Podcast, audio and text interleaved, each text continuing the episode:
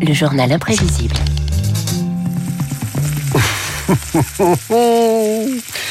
Un joli bruit de grillade et un bon steak à 7h46 sur Radio Classique avec Augustin Lefebvre. Bonjour Augustin. Bonjour David, bonjour à tous. La Paris Burger Week commence aujourd'hui. On connaissait la Fashion Week évidemment. C'est un festival gastronomique pour trouver le meilleur hamburger parisien, pour l'élire même. Et Augustin, il a fallu du temps pour que le burger soit accepté dans la patrie du jambon beurre. Et oui, et pourtant, le burger est européen. En tout cas, son lointain ancêtre, la viande préparée à Hambourg. Après un passage aux États-Unis, il arrive en France avec les premiers fast-food au début des années 60. La chaîne Wimpy, lancée par l'industriel Jacques Borel, celui qui était surnommé l'empereur de la malbouffe, avait une explication, disons, personnelle. Pourquoi vous appelez ça la malbouffe Vous n'avez pas le droit? C'est absolument faux.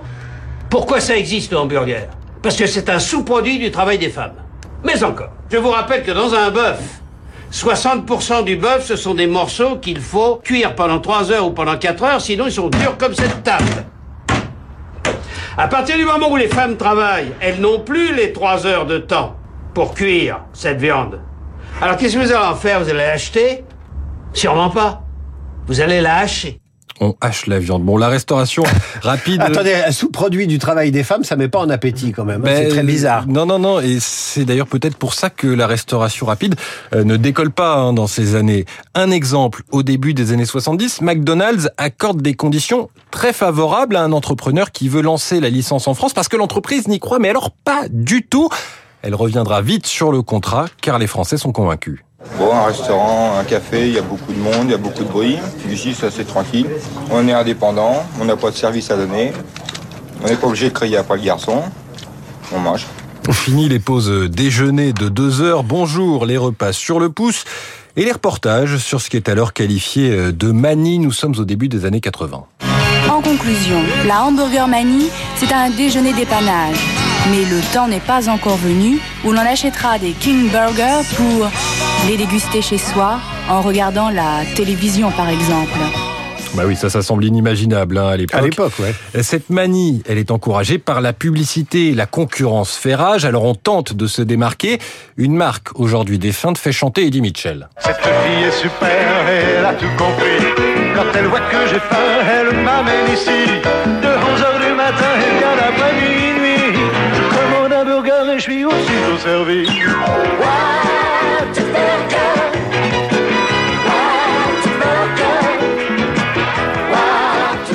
c'est collector. Hein. C'est collector et vous allez l'avoir en tête toute la journée. D'autres voix se font entendre, mais pour s'opposer à cette déferlante, évidemment, celle de Jean-Pierre Coff qui refuse de nourrir nos enfants avec des anglicismes culinaires. Vous appelez ça des fast-food, ça s'appelle des fast bad food. Attendez, comment vous pouvez expliquer qu'ils y vont de gaieté de cœur et volontairement? Mais parce que ça les amuse, parce ah que c'est divertissant, parce que c'est des trucs qu'ils n'ont pas à la maison. Vous voyez bien, les mômes réclament des frites. Si on leur faisait une fois de temps en temps comme si c'était un cadeau, mais on leur dit va manger ça pour avoir la paix. Donc c'est un mauvais rythme, ça. Des aliments mauvais pour la santé et symbolique d'une américanisation euh, de nos modes de vie.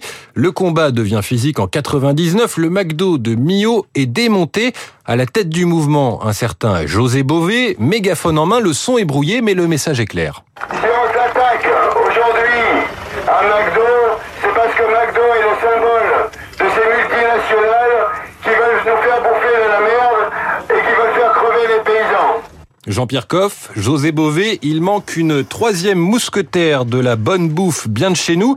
Voilà la réaction de Maïté quand on lui propose un burger fast-food. Sainte Vierge Marie.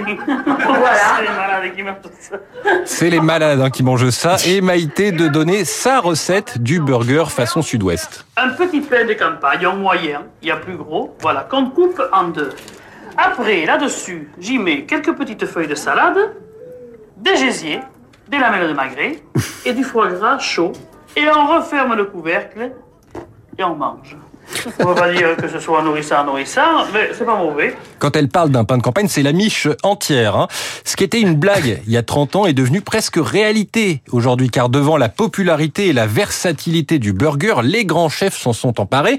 Exemple avec cette recette de confinement signée Thierry Marx, toujours le souci du bon pain. Aujourd'hui, on a préparé un cheeseburger au Saint-Nectaire et Bernaise.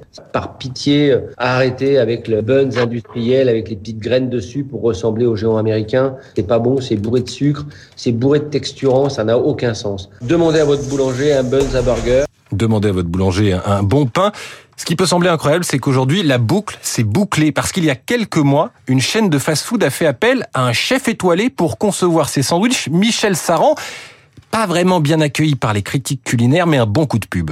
Et on n'oublie pas la sauce olive. Vous avez fait le brief avec le maître d'hôtel Quel maître d'hôtel Sur le chèvre la roquette, c'est à la pince.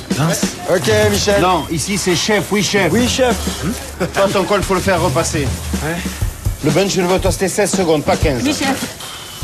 Je veux de l'émotion dans les assiettes. Ouais. 15 assiettes, wesh.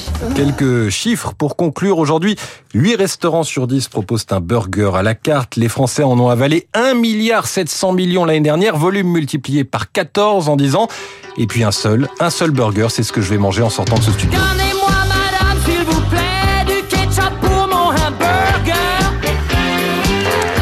Sur Radio Classique, vous venez comme vous êtes, Augustin Lefebvre, le journal imprévisible à retrouver sur l'application euh, Radio Classique. Bon week-end. Et après le hamburger, logiquement, le marché des coupes fins avec David Baron.